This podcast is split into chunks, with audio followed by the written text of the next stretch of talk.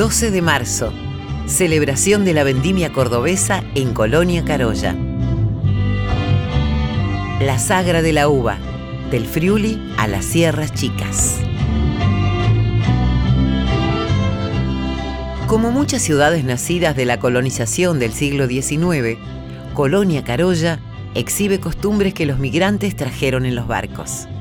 Colonia Carolla, cuyo nombre surge de los pueblos originarios, es una ciudad emblemática en la que la cultura, atada a la producción de la uva, une dos geografías tan disímiles como el Friuli italiano, montañoso y marítimo, con las sierras chicas cordobesas.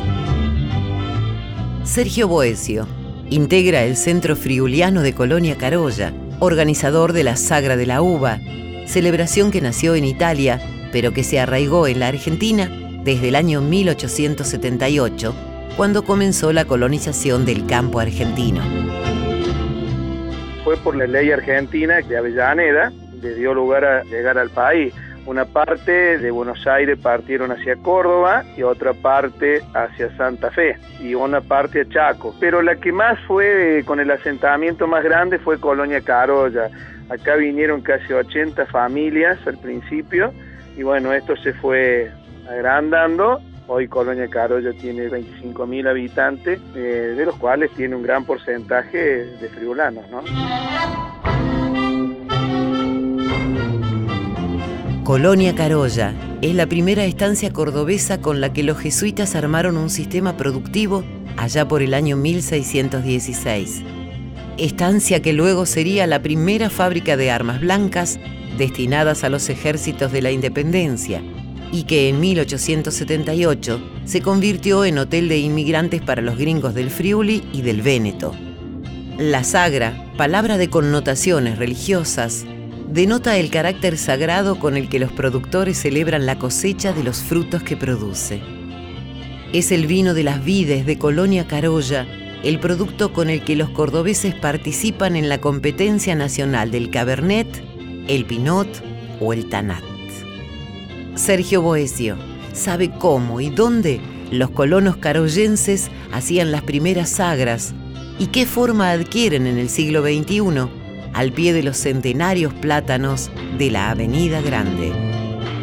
La sagra eh, es, cuando se finaliza la cosecha de algún producto, digamos, de cualquier cosa en Italia, se hace al finalizar en agradecimiento, eh, se hace una, una fiesta, digamos, eh, las familias se juntaban eh, una vez que terminaban la cosecha, porque en esos tiempos se ayudaban los vecinos entre sí para levantar la cosecha, en nuestro caso acá en Colonia Carollas, especialmente en la vid, ¿no?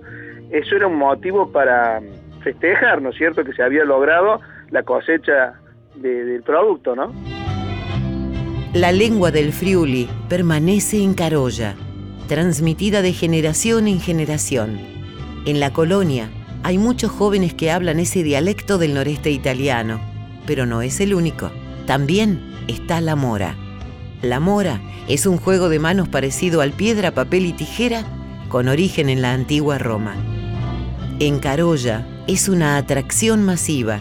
La mora consiste en que cada contendiente debe gritar un número del 2 al 10 y al mismo tiempo elegir la cantidad de dedos de su mano y exhibirla al adversario. El que acierta la suma de ambas manos, gana. La sagra de la uva es la oportunidad para que los visitantes conozcan algunas comidas típicas y descubran uno de los pocos lugares donde se produce el maíz para la polenta blanca. Y bueno, una de las comidas típicas de, Italia es el frico, digamos que se hace con queso, con huevo, así como una tortilla, ¿no es cierto? Pues como un chorizo, acá le llamamos codeguín, que es todo de cerdo, con polenta blanca. La polenta blanca es la que nosotros eh, usamos acá en la zona, somos productores de esa polenta blanca, ¿no? Se hace con el maíz blanco, es un maíz especial para eso.